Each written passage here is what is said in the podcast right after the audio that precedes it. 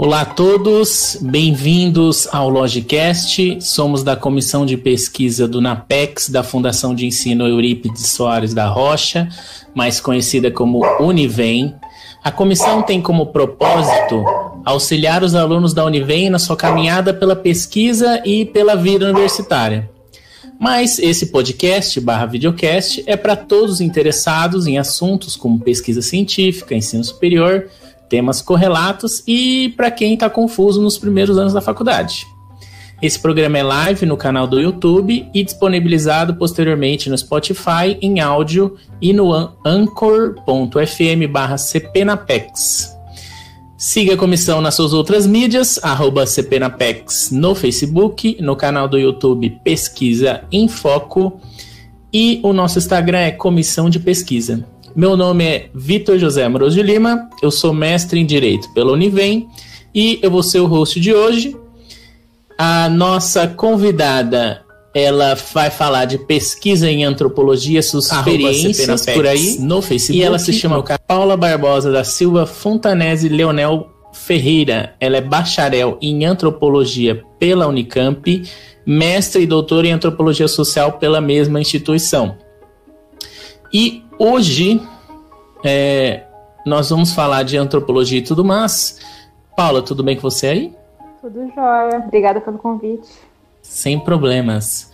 É, então, para a gente começar aqui, o que, que, seria antropologia e por que, que você escolheu então, fazer antropologia pela Unicamp, Nossa, mestre e doutor em antropologia social? Eu mais ouvi na minha vida inteira. É, basicamente, né, toda vez que eu falava que estudava antropologia, ou até hoje quando eu falo que sou antropóloga, eu sempre recebo um olhar de dúvida, né? E as pessoas me perguntam o que seria isso, né? Então, como o próprio nome né, da disciplina já diz, a antropologia é o estudo do homem, ser humano, né? Só que o ser humano, enquanto, não enquanto indivíduo, né? Mas enquanto ser social. Então, basicamente, a antropologia estuda o humano em sociedade, né? E às vezes as pessoas é, acham, né, que existe um objeto de pesquisa já primordial da antropologia, algo específico, né? Mas ao longo da, da história da antropologia, uh, ela já teve diversos objetos de pesquisa, né? Então, inicialmente, a antropologia se dedicava ao estudo do outro, atentava para o outro, para o diferente, para o não ocidental, para os povos que habitavam terras longínquas, etc. E nesse mesmo período, a sociologia é, se dedicava ao estudo do nós, né, da sociedade ocidental e das suas instituições, né. Mas atualmente, se a gente pensar dessa maneira, isso não faz muito sentido, já, já não tem essa distinção tão clara, né? Ou essas distinções são mesmo são inexistentes, né, entre a sociologia e a antropologia. E a antropologia atualmente, né, pode estudar tanto um povo muito distante, né, geograficamente, de uma antropóloga como eu, paulista, ou pode se debruçar sobre uma comunidade religiosa específica em São Paulo, por exemplo, né? Eu dei esses dois exemplos não foi por acaso, né? Eu já experimentei essas diferentes possibilidades de pesquisa antropológica, tanto no mestrado quanto no doutorado. E muito embora as experiências sejam muito distintas, né? Muito distinto você fazer uma pesquisa em Israel e fazer uma pesquisa em São Paulo, as ferramentas de pesquisa foram basicamente as mesmas, né? E a história de como eu fui parar na antropologia é, é, meio assim, foi meio por acaso, né? Inicialmente eu tinha um interesse, tinha uma ideia, flertei um pouco com a ideia, né, de fazer jornalismo, que eu sempre gostei da escrita, né? Mas daí quando eu parei para pensar no que eu gostava de escrever, no que eu gostaria de escrever, o que eu gostava de ler, eu comecei a ver que fazia mais sentido para mim estudar ciências sociais, né? Porque eu nem sei se existe mais a Folha Folha Mais, né? Mas eu lembro que existia é, é uma parte do jornal que era escrita por especialistas, né? Você via matérias escritas por sociólogos, por antropólogos, cientistas políticos. E era aquela parte que eu gostava de ler, que eu gostaria de escrever. Então eu vi, peraí, eu não devo fazer jornalismo, eu devo talvez fazer ciências sociais, né? E daí eu fui fui para ciências sociais, só que não sei se vocês sabem, mas ciências sociais, ela quando você entra na graduação, você pode escolher é, no, um, entre um núcleo comum, né? Você tem um núcleo de ciência política, sociologia e antropologia. E você tem acesso a essas disciplinas e depois você pode escolher se você se forma em ciências sociais de uma maneira mais genérica ou se você, você escolhe uma habilitação numa dessas disciplinas, né? E antropologia acabou sendo amor à primeira vista, né? Eu não, não entrei pensando em antropologia logo de cara, mas na minha primeira aula de antropologia eu já esqueci da sociologia, esqueci da ciência política, já não queria saber de mais nada. É, e muito porque a leitura dos textos né, da antropologia, para mim, eram muito mais estimulantes, né? Principalmente porque grande parte desses textos da, da antropologia 1 eram de antropologia clássica, né? Que é uma antropologia daquela antropologia de viagem. É... Esse é o Indiana Jones que você estava falando é, antes. É, é Indiana Jones, é. Carregada, era sempre cheia de descrições dos povos, uhum. das viagens. E como eu sou super fã de viagem, né? Uhum. E sou super curiosa, então acabou casando direitinho. Eu fiquei na antropologia e não saí mais dela. E que é, eu perguntei para você em off, mas agora para os ouvintes, o que, que é antropologia social, que foi o seu mestrado e seu doutorado? O que, que tem então, a ver então, com antropologia? Antropologia social é uma corrente da antropologia, né? É, que tem esse nome devido à configuração da disciplina. Então, num dado momento, né, no começo da disciplina, você tinha diferentes vertentes, né? E que relevava esse nome de acordo com as escolas é, que predominavam na época o, a metodologia e o objeto de estudo. Então, por exemplo, a antropologia dos Estados Unidos começou e teve é, começou com uma, uma, uma, ênfase na cultura, né? então era considerada uma antropologia cultural. Já a antropologia social já é mais filiada à antropologia britânica, né? Então, inicialmente tinha essas distinções muito claras. Então, por exemplo, um antropólogo cultural ele teria quando ele fosse estudar uma comunidade, um grupo, é, um povo, ele ia ter, ele ia enfocar em aspectos do simbólico, né? Enquanto o antropólogo, o antropólogo britânico ia focar mais nas instituições, nas, nas relações sociais. Então, naquele período né, de formação da disciplina, você, essas distinções eram muito, muito nítidas. Atualmente, isso já não, não faz muito sentido, mas o nome, a distinção ficou na nomenclatura, né? E se a gente pudesse passar então pela sua carreira de pesquisa, quando você estava começando ali, o que, que você diria que os temas que te despertaram a atenção, o que, que você já pesquisou? Que temáticas que você já examinou? Só para a então, gente saber. É... Então, assim, eu não fiz iniciação científica, né? Era para eu ter uhum. feito, uhum. mas acabou uhum. que aquele tema não colou. E daí se indica. É importante para quem tiver interesse em pesquisa você ter um, um, interesse pessoal por aquele tema, né? Nesse caso específico, é, eu estaria fazendo uma, eu tinha a possibilidade de fazer uma iniciação com um professor que eu adorava e que adoro até hoje, que foi o Mauro Almeida, que me deu vontade de fazer antropologia por causa da aula dele, ele que me deu antropologia 1. É, mas assim, ele, ele tinha um super projeto temático, era a coisa mais simples eu me encaixar naquilo e fazer aquela, aquele, aquela iniciação mas não sei, comigo não funciona dessa maneira. Eu não consegui elaborar aquele projeto, não consegui ir para frente porque eu não tinha um interesse é, pessoal naquele tema, né? Era um, era um tema interessante, mas não, não me não conversava comigo, não era algo que me chamava atenção, né? Então eu acabei não fazendo iniciação, fiquei super insegura por, por conta disso, achei que eu nunca fosse conseguir fazer um doutorado, porque eu achei que tivesse queimado meu filme já. Mas daí, no período da, do final da graduação, já no, do meio para o fim, eu comecei a me interessar pela temática do, do judaísmo, né? Então, no mestrado, eu estudei a respeito do judaísmo messiânico, né? E no doutorado, sobre os judeus da Etiópia, né? No contexto israelense. É, e daí, muito embora eles fossem temas né, e objetos de pesquisa totalmente distintos, eles têm o judaísmo em comum, né? E, e é interessante que eu não sei dizer é, direito da onde surgiu esse interesse pelo judaísmo, né? Nesse mesmo período, um pouco antes até, eu já estava estudando é, hebraico, né, no Centro de Estudos de Línguas da, da Unicamp, só que até hoje eu não sei dizer se foi o hebraico que me levou para esses temas ou se foi o interesse até então latente pelo judaísmo que me levou ao hebraico, né? Então eu continuo sem saber. Mas o que fica para mim de importante é que no judaísmo, né, a, a, ao redor desse tema, é que eu, consegui, eu comecei a ter as questões mais é, contundentes, assim, que mais me, me, me, me afetavam, né, que mais me tornavam curiosa de pesquisar.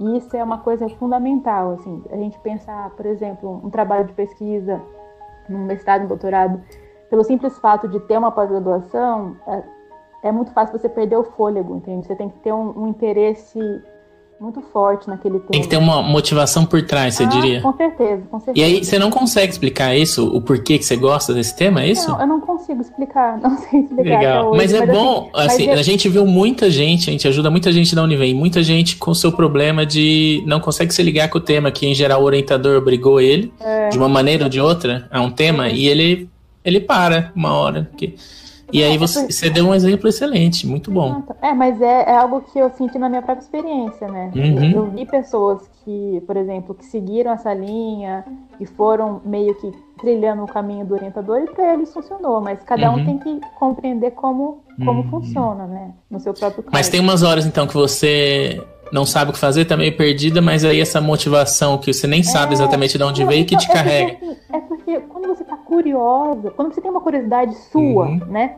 Sim. Não é uma questão de ser orientador, não é uma questão que tá em, em, em, alta, não é algo que, sabe, ah, eu acho que um projeto sobre isso vai, vai ter aprovação porque esse é um tema relevante.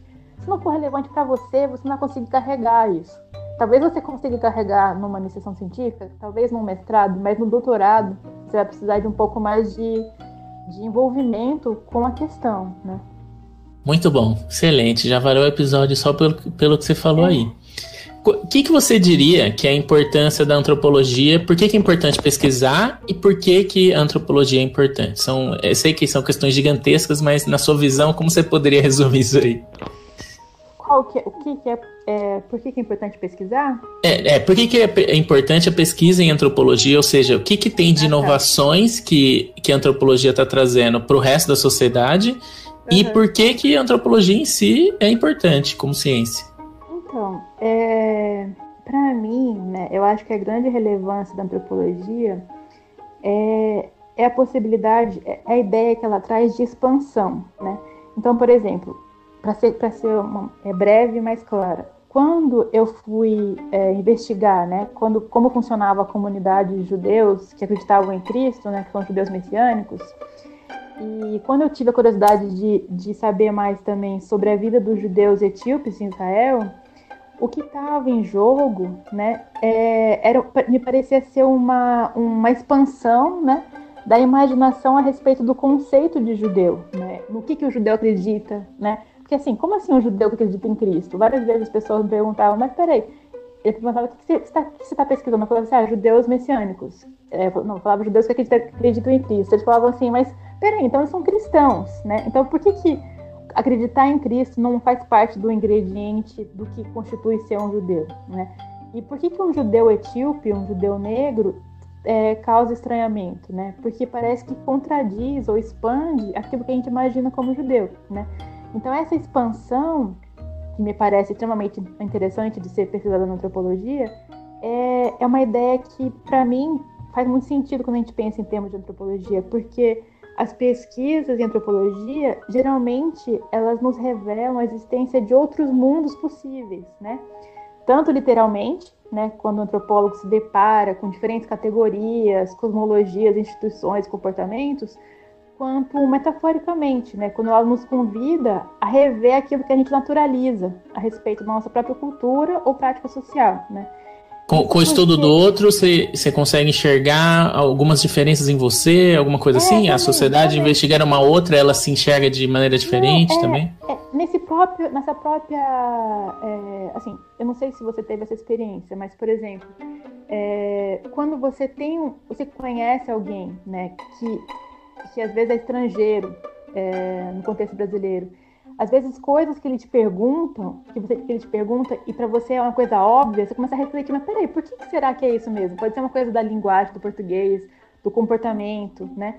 Então, a gente, é, porque quando a gente é, faz a pesquisa antropológica, a gente está tentando tanto fazer um exercício de compreensão do outro, né, do pesquisado, como a gente tem que entender, a gente acaba tendo que entender o lugar que a gente está ocupando também. Porque no que o antropólogo pesquisa, ele precisa pensar sobre os conceitos que ele está usando. Será que esses conceitos são meus ou são do outro, né? é, a compreensão e reflexão do outro acaba precisando incluir também a reflexão sobre o lugar de fala ocupado pelo antropólogo, né? E, e nisso as possibilidades são abertas não apenas para escrever sobre o tema pesquisado e os estranhamentos, né, causados por ele, como assim um judeu que acredita em Cristo? Por que, que eu tenho esse estranhamento? Quando você para para pensar nisso, você vê, não, peraí, então quer dizer que a gente trabalha com uma dicotomia entre cristianismo e judaísmo. Então a gente não vê isso como um sistema é, que, que pode abarcar ambiguidades. Então, ou você é uma coisa ou você é outra, né? Então, você começa a questionar seus próprios paradigmas, né? E, e, é interessante porque a gente, acho que todo mundo, né? Como eu falei, já deve ter tido alguma, alguma, alguma vez a sensação de estranhamento com algo que até então era tido como algo natural pra gente, né? A gente acaba naturalizando alguns comportamentos, algumas coisas, né? É, aí não sei, eu vou dar um exemplo bem bobo, mas acho que dá para entender. Eu não sei se você sabe, Victor, mas é, tem, um, tem uma diferença de conceito de açaí para paraenses, né? E para pessoas do Sudeste. Você já ouviu falar disso? Você sabe como não, é, é o açaí paraense? Então, e hum. é interessante, só para a gente pensar um pouco dessas diferenças de conceitos, né? Em uhum. diferentes locais e culturas, tipo de coisa. Uhum. É, então, é interessante porque quando meu marido, que é paraense, veio para São Paulo, ele acabou tendo um choque cultural, né? Ao ver o povo tomando açaí doce, com leite condensado, com banana, gelado, né? E, e já eu, quando fui para o Pará e fui comer o açaí do, do paraense, eu fiquei assim, como assim? O que, que é isso? É um negócio líquido, não tem açúcar, não tem nada, é só parece um suco. E eles comem com peixe frito. Entende? Então, assim, completamente assim, diferente. diferente. Então, uhum. depois dessa, hum. o, meu, o meu conceito de tomar açaí se alargou. Né? Sim. Né? E a ideia, porque assim, até então, se alguém falar assim, vamos tomar um açaí, o que, que eu imaginava? Eu imaginava uma tigela com Sim, granola, exato. com leite condensado, com banana. Leite depois em pó. Dessa, é, hum, leite em pó. Muito bom. Até vontade, né? é, depois dessa, é, esse meu conceito de tomar açaí Sim. se expandiu.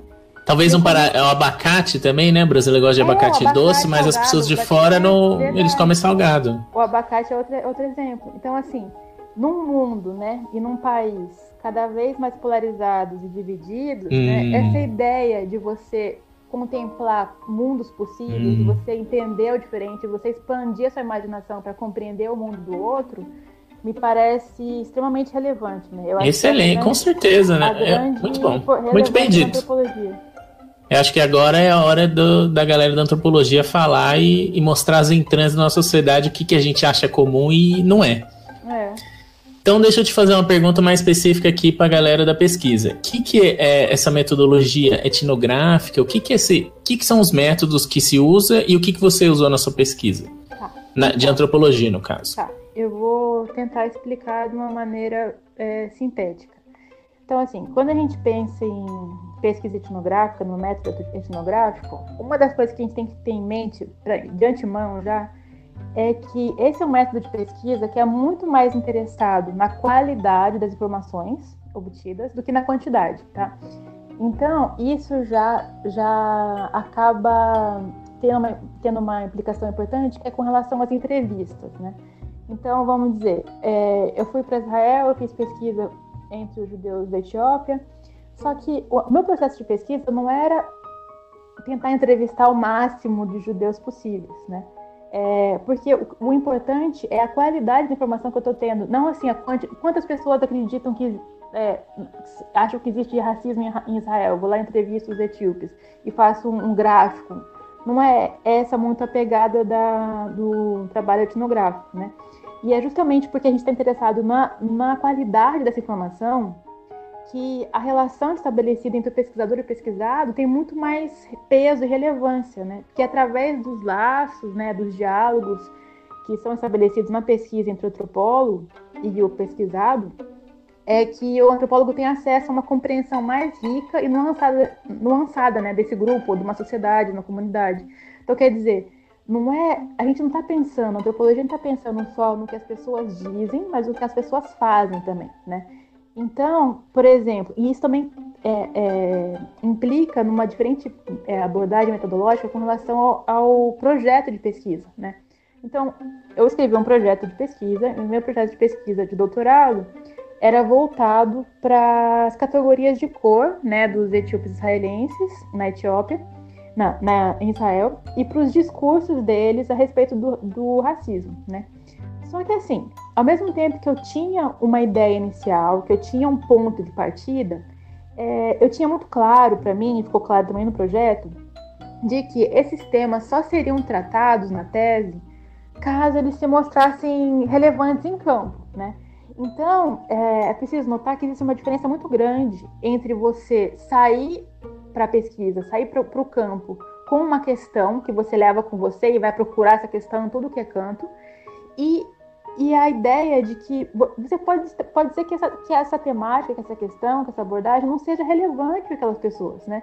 Então, isso, quando você pensa, será que essa questão é relevante? Quando o pesquisador leva essa dúvida com ele mesmo, quando ele, ele próprio se questiona a respeito daquela relevância, ele acaba sendo obrigado a atentar para os detalhes ao seu entorno. Ele não vai lá já achando categoria, não, peraí, vamos, vamos falar sobre isso. O assunto é esse, só vou falar com o pessoal sobre isso. E acaba achando mesmo. Não, então a questão é racismo? Não, vamos só falar sobre racismo. Então, não, eu vou para o campo e vou ver o que, que, que aparece no campo. Essa temática aparece? Essa categoria é relevante? Né? E, e, uma questão também importante é que, assim, alguns trabalhos né, é, sobre os judeus da Etiópia que eu já tinha lido antes, parte da bibliografia sobre o tema, é, em alguns casos eles acabavam transplantando discussões sobre raça que eram comuns ao contexto estadunidense, por exemplo, para o contexto israelense. Então, por exemplo, você traz toda uma, temática, uma discussão, como se, gente, como se, se, se tratar os Estados Unidos e tratar Israel fosse a mesma coisa, né? Então, é, esse tipo Quer dizer de... que foge do senso comum de que o cientista tem que estar fora do objeto de pesquisa. Pelo contrário, ele tem que estar dentro é, para entender dentro. por dentro mesmo. Não, sim, tem que estar dentro. E também, assim, hum. é, o que acontece? É, quando, quando, a gente é, quando a gente transplanta esse conceito, né? justamente quando a gente começa a tratar um conceito como algo dado, algo óbvio, e não questiona, não, é, não problematiza, né? Então, por exemplo, vamos dizer, se eu trato o conceito, ah, o conceito racismo, né, como algo é, dado, óbvio, como algo autoexplicativo, vamos dizer assim, para ficar mais claro. Se eu vou para Israel, né, e eu ouço um etíope israelense dizer que existe racismo em Israel, né, e se eu não me pergunto sobre o que ele quer dizer quando ele usa a, o conceito racismo, a palavra racismo, eu posso correr o risco de subentender que ele está falando a mesma coisa que eu, entende? Então, se eu sou uma brasileira e eu, a gente tem certas discussões sobre racismo no Brasil, eu posso levar isso comigo. Ou se eu sou uma americana, eu posso levar comigo aquela noção também. Então, a gente corre o risco, o pesquisador corre o risco de achar aquilo que ele procura, né? Então, é muito interessante porque muitas vezes parece que o objetivo da ciência é exatamente esse, é achar o que se procura. Será mesmo que é isso? Será que quando você acha o que você procura, você achou o, o, a verdade do outro ou a sua verdade, né? Entendi. Excelente. Muito bem dito. Que, então, é, a minha pergunta já estava. Eu já estava fazendo umas. Assumi algumas coisas que você já, já destruiu aí na sua, na sua frase. Muito, muito bom, muito boa explicação. É, então, como que. Então, na verdade, não tem essa questão de contaminação. Na verdade, a sua pesquisa vai estar contaminada se você não inserisse devidamente uhum, no meio que você está pesquisando. Entendi. Excelente. Muito bom. Algo, ah, talvez em outras metodologias é justamente contrário. É você não é. pode mexer muito para a coisa ficar neutra e você poder é, relatar de é, maneira neutra. É, mas é que está a questão, né?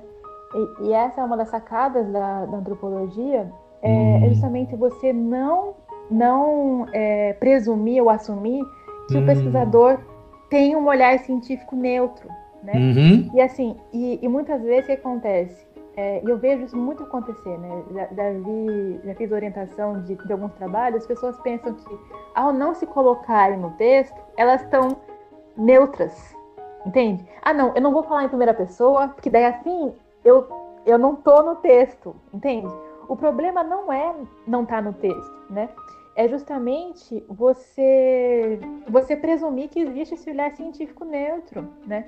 É, então, a, a, a, quando a gente se lembra que não existe essa falta de isenção, de neutralidade, né?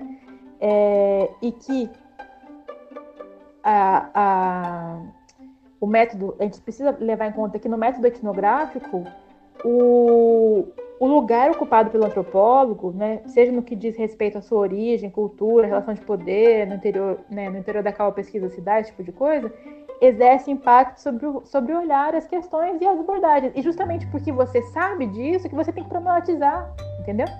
Então, é, quando você explicita o lugar da onde você fala, você consegue refletir sobre aquele lugar que você fala e você consegue ver, peraí, até onde eu termino, onde eu termino, onde começa o meu objeto, né? E essa é uma reflexão extremamente importante para qualquer tipo de ciência, né? Não, não, não se restringe à antropologia, né? E, e, com isso você consegue, ao mesmo tempo, questionar as suas noções e categorias, ver até que ponto elas cabem naquele contexto, até que ponto elas podem explicar, até que ponto elas atrapalham uma explicação, né? E deixar o, o, o seu, seu sujeito de estudo falar, ouvir o que eles têm para dizer, né? Se eu posso te perguntar agora, de maneira mais genérica, você, pod você poderia falar mais ou menos os caminhos que você seguiu para ir que você foi para Israel para fazer sua pesquisa. Que caminho que você seguiu? Dá umas ideias aí para os ouvintes. Se eles quiserem viajar para fora fazer pesquisa, conta o seu caminho aí para eles. Vamos ver se eles se, eles se inspiram. Então, é... eu vou falar umas dicas, depois eu vou falar um pouco do meu caminho, porque meu caminho foi totalmente não recomendável. totalmente não recomendável, assim. Foi uma loucura total. É, mas, por exemplo, uma coisa, né, que, né, que vocês estão com ênfase na, na questão do fora do Brasil, mas pra, uma dica para quem quer fazer pesquisa em geral. Primeira coisa, não se deixar abater, por exemplo, se você acha que, nossa, você não tem quase nada no Lattes, você está na, tá na, tá na, fase, você vai quer, quer prestar um mestrado, às vezes você não fez iniciação científica, e isso talvez possa pesar um pouco, você, você pode achar que você não tem tanta, tanta chance, né? Não se deixe levar é, por conta disso, né? Tenta, acima de qualquer coisa, buscar algo que realmente te interesse, algo que te instigue, né? Fazer pesquisa. É, uma das maneiras que eu acho, né, que é, que é mais fácil de se diferenciar, né, é trilhar caminhos pouco percorridos, né? É, eu acredito que isso acaba sendo um estímulo também para pesquisas mais criativas, para temas pouco conhecidos, né? É, as agências de pesquisa sempre estão abertas a novidades, acho que eles têm muitos temas que são um pouco batidos e acaba que né, eles querem algo novo e essa busca pelo novo acaba sendo satisfatória para nós também, pelo menos eu funciono assim, eu gosto muito de buscar temas bem diferentes, novos, desconhecidos, para mim também, né? porque acaba sendo um desafio maior, né? Mas cada um tem um perfil. Tem pessoas que gostam de trabalhar bastante, ler bastante sobre bibliografia, fazer uma discussão teórica. Então, cada um tem um perfil. Mas é, uma, é, vou retomar o que eu tinha falado, que é, que é a questão de você focar mesmo naquilo que te interessa, porque só isso vai te dar fôlego, né, para continuar pesquisando, sobretudo num doutorado, esse tipo de coisa. E uma, uma boa dica também para ter visibilidade fora do país, né, para quem quer pesquisar fora, é publicar em inglês, né? E a gente tem é, revistas é, é, científicas né, internacionais estrangeiras, mas ao mesmo tempo, eu não sei se tem em outras áreas, mas antropologia, a gente tem algumas revistas científicas brasileiras que acabaram sendo criadas com o objetivo de divulgar a antropologia nacional então, elas publicam artigos é, de antropólogos brasileiros, só que em inglês, né? Então, não sei se existe essa possibilidade também em outras áreas, e acaba sendo bem bacana, porque você consegue publicar em inglês, por exemplo, e se você tiver interesse em, em fazer uma pesquisa fora e para ter mais visibilidade fora, você tendo um artigo publicado né, no, é, numa, numa língua estrangeira, você tem mais facilidade de ser lido, né? E e a questão do meu caminho foi extremamente assim. É, eu fui para Israel fazer o doutorado. Eu já tinha conseguido a bolsa, né, FAPESP, de doutorado. E não sei se vocês sabem, mas é, brasileiros, quando vão para para Israel, não precisam de visto de entrada, né? Então, você tem um visto de três meses para permanecer lá. Nesses três meses, é, eu corri atrás de um vínculo institucional, né? E, e, acabei descobrindo, na maior loucura do mundo, que existia um programa né, de é, pesquisador visitante na Universidade Ben Gurion, lá em Beersheba, e acabei contando né, com a ajuda de um professor, antropólogo também super gente boa, mas eu fui num esquema extremamente assim, na loucura, couchsurfing, não sabia onde eu ia ficar, não tinha vínculo nenhum com a universidade, sem saber, tipo, tendo uma base do, da língua, mas sem saber a língua de fato. Foi extremamente assim, foi adrenalina total, é, é super é, atípico, né? Eu, eu, tive vários colegas e amigos na época que fizeram o processo tudo certinho, burocrático, é, saíram daqui do Brasil com vínculo no país, na universidade, chegaram lá, aí tinha aquele quartinho ajeitadinho, tinha tudo, acesso à biblioteca. Eu pedi para ter aula como ouvinte. Então, assim, foi uma coisa extremamente louca, né? Mas que foi assim, para mim foi foi perfeito, né? Porque foi o tipo de aventura que eu estava buscando, né? Que eu é, e daí vai do perfil da pessoa, né? Eu gosto desse tipo de coisa é, vivi assim no limite, eu não sabia. Para você ter uma ideia, é, quando estava acabando meu visto de, turi de, turista, eu não tinha noção se eu ia conseguir o visto de estudante, né? Então foi no último segundo, né, que, que saiu esse visto. Então é assim, é, imagina você fazendo uma pesquisa, né, num, num país totalmente desconhecido, sem dominar a língua, e você, nos seus primeiros três meses, você investe no, seu campo, investe nas relações, mas ao mesmo tempo você não sabe se você vai estar lá no dia seguinte ou se você vai ter que voltar para o Brasil. Então foi assim, o máximo, o máximo do estresse, mas foi assim, não mudaria nada, porque foi foi, foi incrível, assim, é toda coisa que eu não, quando eu lembro, eu nem acredito que eu vivi aquilo, sabe? Parece mentira. Mas para as pessoas mais tradicionais e com coração mais frágil. que eu, eu imagino que é a maioria dos acadêmicos. É, eu recomendo que vocês sigam uh, o esquema mesmo burocrático. E mesmo assim, por uhum. exemplo, as bolsas sanduíche, esse tipo de coisa, elas já te garantem um aparato institucional. Ela já, uhum. já, já, você consegue a bolsa depois que você já tem um, um co-orientador no, no estrangeiro. Tá, eu nem, então, então, eu nem sei se eu posso perguntar isso, já que você foi dessa maneira a moda meio improvisada aí, é. mas você tem algumas recomendações de como que alinhar o seu projeto, alguma coisa assim, ou você acha que cada um no seu perfil alinhar seu projeto para ele ser aceito? O que, que você acha que se espera? Ah, então, então, mas é, eu acho que o que mais o que mais conta, né, hum. é, pela minha experiência, por exemplo, uhum. seleção, né, claro. mestrado, doutorado, mesmo pela banca da Unicamp, pela, pelas bancas da FAPESP, uhum. é assim, quando um, um avaliador, né, é, seja um professor, seja um, um parecerista, vai avaliar um projeto de pesquisa, primeira coisa que ele vai pensar não é, nossa, olha como está bem escrito, não é, olha a questão do conceitual, olha como ele usa o arcabouço teórico, ele vai pensar, esse projeto é factível, dá para fazer isso, né? Essa pessoa vai ter capacidade de terminar isso é, nesse período que ele tem para realizar, né? Então, essa é a primeira coisa. É, e a, a, gente via muito que na, na, na Unicamp a gente tinha a disciplina de projetos, né, no primeiro ano, tanto do mestrado quanto do doutorado. Então, nesse período, a gente lia os projetos um dos outros, né? E, e a gente via, né, que, que muita gente tinha dificuldade na hora de expressar, de, de, construir um plano de ação claro. Né? Então, quanto mais nebuloso tiver seu projeto, mais dificuldade você vai ter de ser aprovado. E, além disso, né, se caso você seja aprovado, você vai ter mais dificuldade de começar a pesquisa. Né? Então, quanto mais clareza inicial você tiver, melhor. Mesmo que seja uma clareza assim, peraí, eu quero ver se isso, talvez essa, essa questão não seja pertinente, como eu dei o exemplo. Mas você tem uma direção, você tem um, um, foco inicial, pelo menos, nem que seja para você virar a cabeça de lado e mudar de assunto, né? Mas, e, e uma coisa que eu vi muito na, no mestrado foi assim: você vê projetos de mestrado extremamente ambiciosos, né? Você quer dar conta de uma questão extremamente abrangente, né? Aí vem o processo de pesquisa do mestrado, ele chacoalha a gente e ele faz a gente transforma em humilde. Você vê, não, peraí, eu tava querendo abraçar o mundo e você vê que não dá, e você reconhece a sua insignificância e daí você está pronto para o doutorado. Basicamente é esse processo, né? E quando a pesquisa... Eu tô nesse meio aí. Exatamente então, você tá falando. Você já reconheceu o de distância. Então, Sim. Uhum. O campo é muito mais amplo do que eu achava. Então, isso é um ótimo sinal, sinal de que você fez as coisas direito. Se você achar que deu, con deu conta, então o negócio estava errado. é...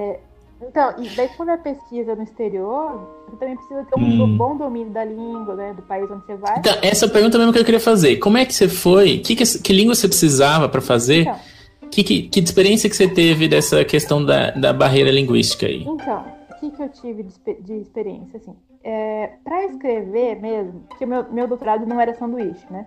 Então, todas as minhas disciplinas eu fiz tudo no Unicamp no primeiro ano, fiz super rápido para poder ficar livre para usar todo o resto do meu tempo com a pesquisa, né? E então eu não precisava, por exemplo, escrever em outra língua. Né? O que eu precisava da língua era para estabelecer, para fazer a pesquisa, tanto para fazer a pesquisa bibliográfica quanto para fazer o campo, né? Então, no meu caso, eu precisava do hebraico. O hebraico eu dava conta porque os imigrantes etíopes já eram veteranos e dominavam a língua, né? Para falar com os israelenses, eu podia usar o hebraico ou o inglês, né? Então, inglês e hebraico eram, eram sufici suficientes no meu caso, né? Dependendo do caso, você precisa de mais ou outra língua, ou, né? Isso vai depender de caso em caso. Mas é, a questão, por exemplo, como que eu lidei com essa, essa questão da, da barreira linguística, né? É, a questão da barreira linguística, como eu cheguei lá e não conseguia, logo me dei conta, né, de que eu não ia conseguir me comunicar com os judeus da Etiópia, da maneira como eu gostaria, eu comecei a trabalhar com eles. Eu, o primeiro acesso que eu tive a eles foi numa ONG, né, que atendia a população etíope, e comecei a trabalhar com eles na, no jardim comunitário, né? Então a gente trabalhava junto, em vez de eu ficar, por exemplo, com os funcionários, né, meia parte, ou né, na, numa, numa, situação assim de separação com relação a eles, numa, uma, uma, reforçando uma hierarquia entre nós, eu fui para fui para dentro do canteiro e plantei e ajudei a semear e fiz tudo. E daí assim, inicialmente eu tinha algumas palavras, né, que eu conseguia me comunicar, né, como você tá, tudo bem, tipo de coisa. Mas o resto, eles foram vendo o meu interesse em fazer parte do grupo, em fazer, trabalhar com eles e começaram a ficar cada vez mais receptivos, né? E daí com esse passar do tempo, nesses primeiros meses, é, meu hebraico foi se desenvolvendo, eu comecei a estudar mais em paralelo, ouvir é, audiobooks, é, assistir televisão, ver filmes, tipo de coisa. E mesmo a experiência mesmo de você estar tá ali dentro do país, você está imerso, né? Então a, o idioma acaba vindo com mais intensidade.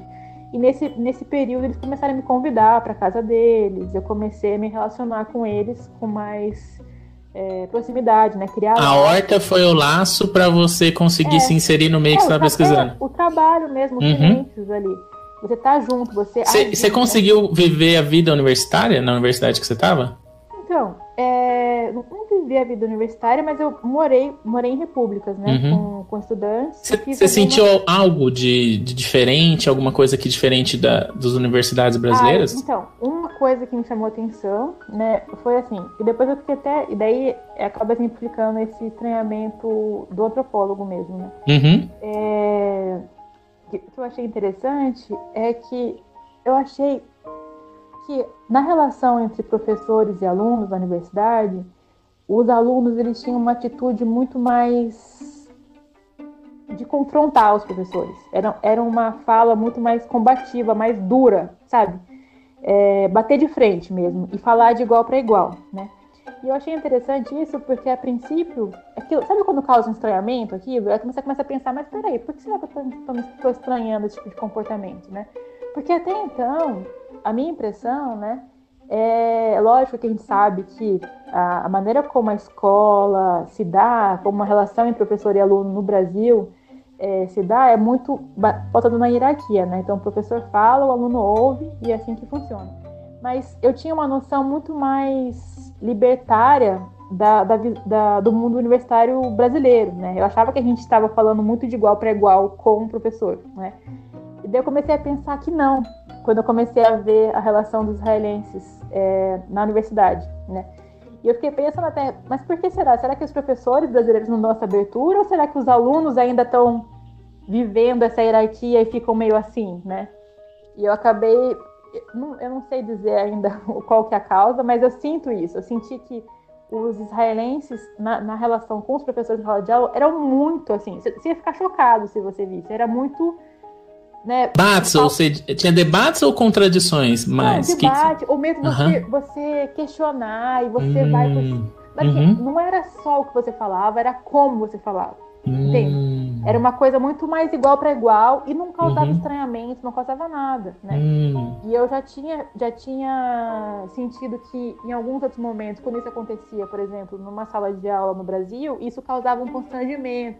Hum, Era visto uhum. como algo não tão aceitável, né? Entendi. É como se você estivesse né, navegando águas muito profundas, tipo de coisa. Sim. Então isso me chamou a atenção. Muito bom, excelente. E que que você era percebida como brasileira por fisionomia, alguma coisa assim? Não, Quando nossa, que a pessoa descobriu que nem não. sabia? Não, as, é, é, só sabia quando eu falava, né? Porque hum. achava que eu era indiana, que era qualquer coisa. Ah. Então, como que, várias... como que você achou que foi a recepção para você e para outros brasileiros lá?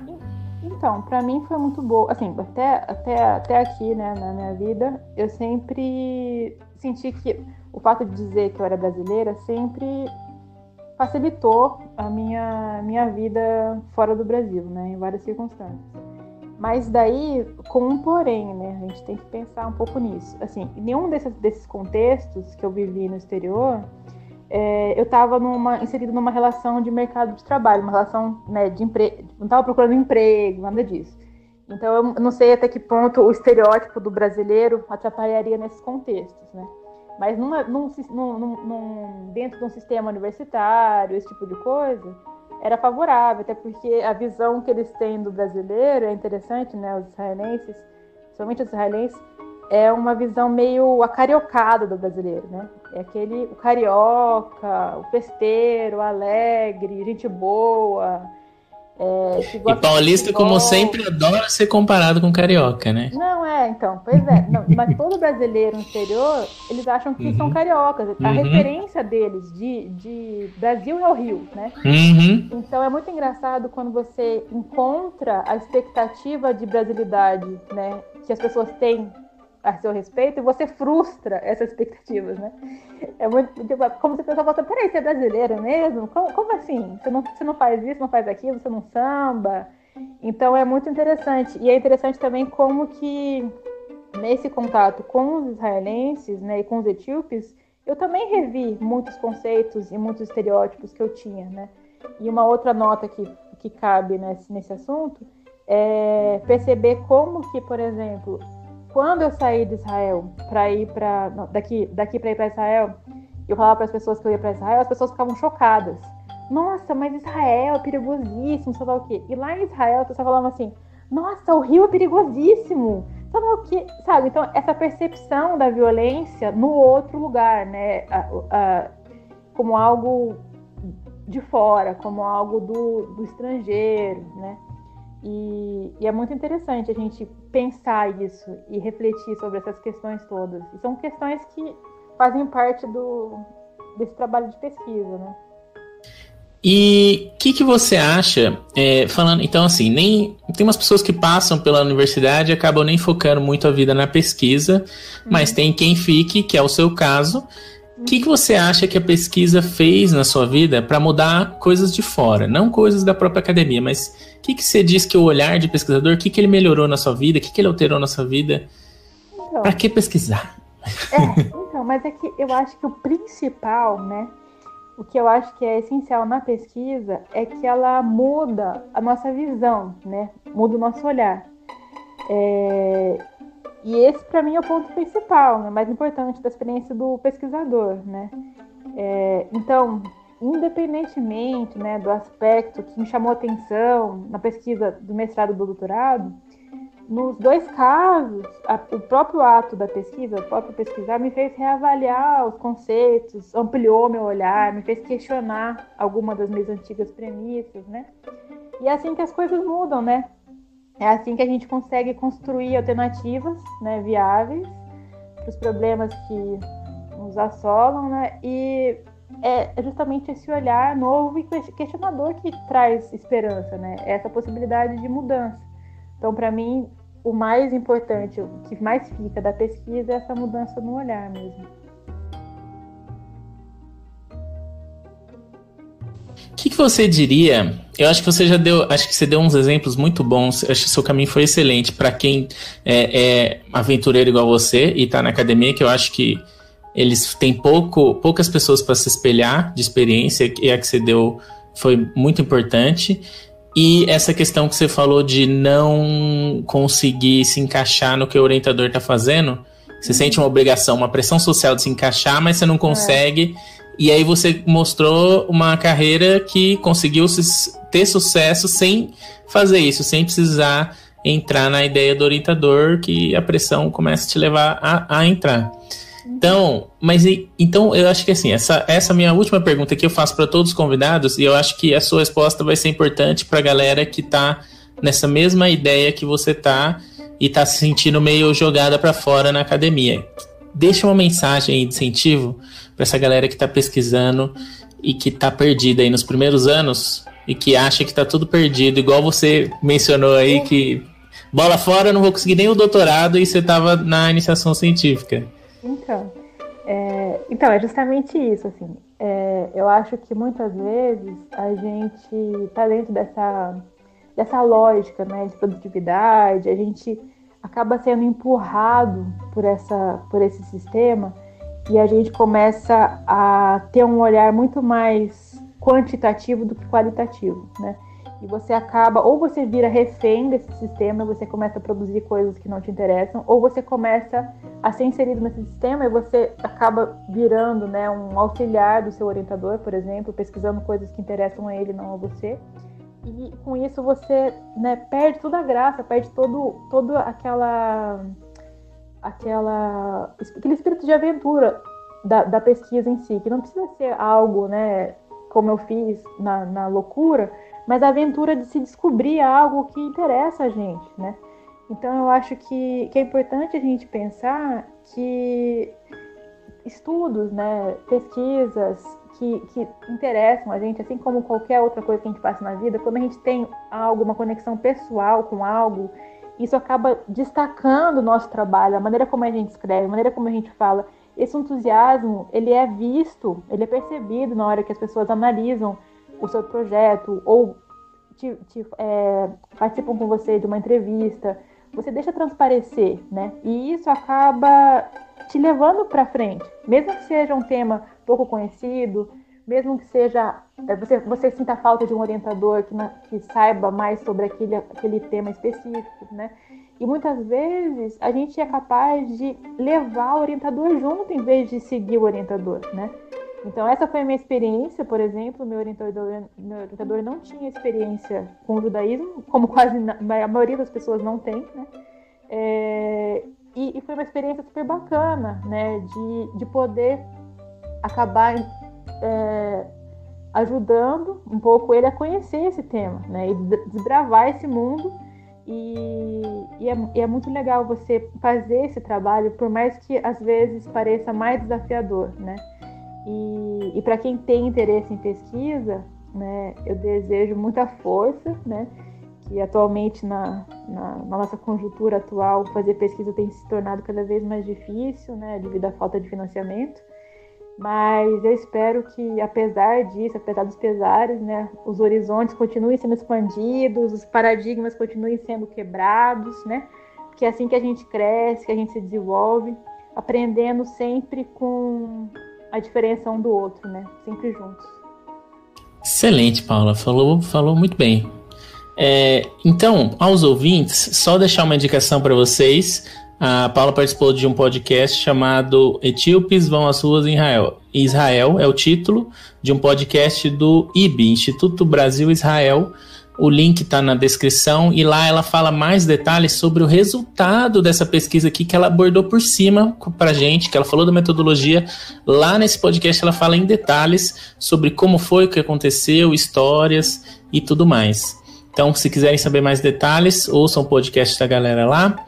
É, a gente vai encerrando o programa por aqui, então, agradecendo a todos os ouvintes, os espectadores, a equipe, o nosso queridíssimo Pedro, que está no apoio técnico, os outros membros da CP na PEX e a nossa convidada Paula Barbosa da Silva Fontanelli Leonel Ferreira.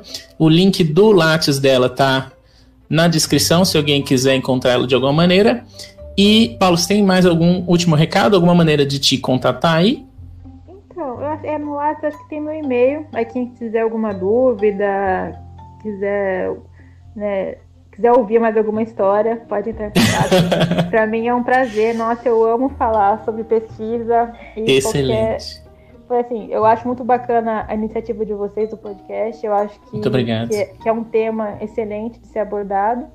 E fico muito feliz de ter participado. Espero ter contribuído de alguma forma contribuiu imensamente, deu uma visão nova aí na coisa, além do assunto antropologia ser algo novo para a gente também. Então, eu espero que todo mundo tenha curtido nosso papo. As nossas redes são CPNapex no Facebook, Pesquisa em Foco no YouTube e Comissão de Pesquisa no Instagram. Fiquem atentos lá, a gente posta várias coisas que têm a ver com pesquisa e de interesse dos universitários.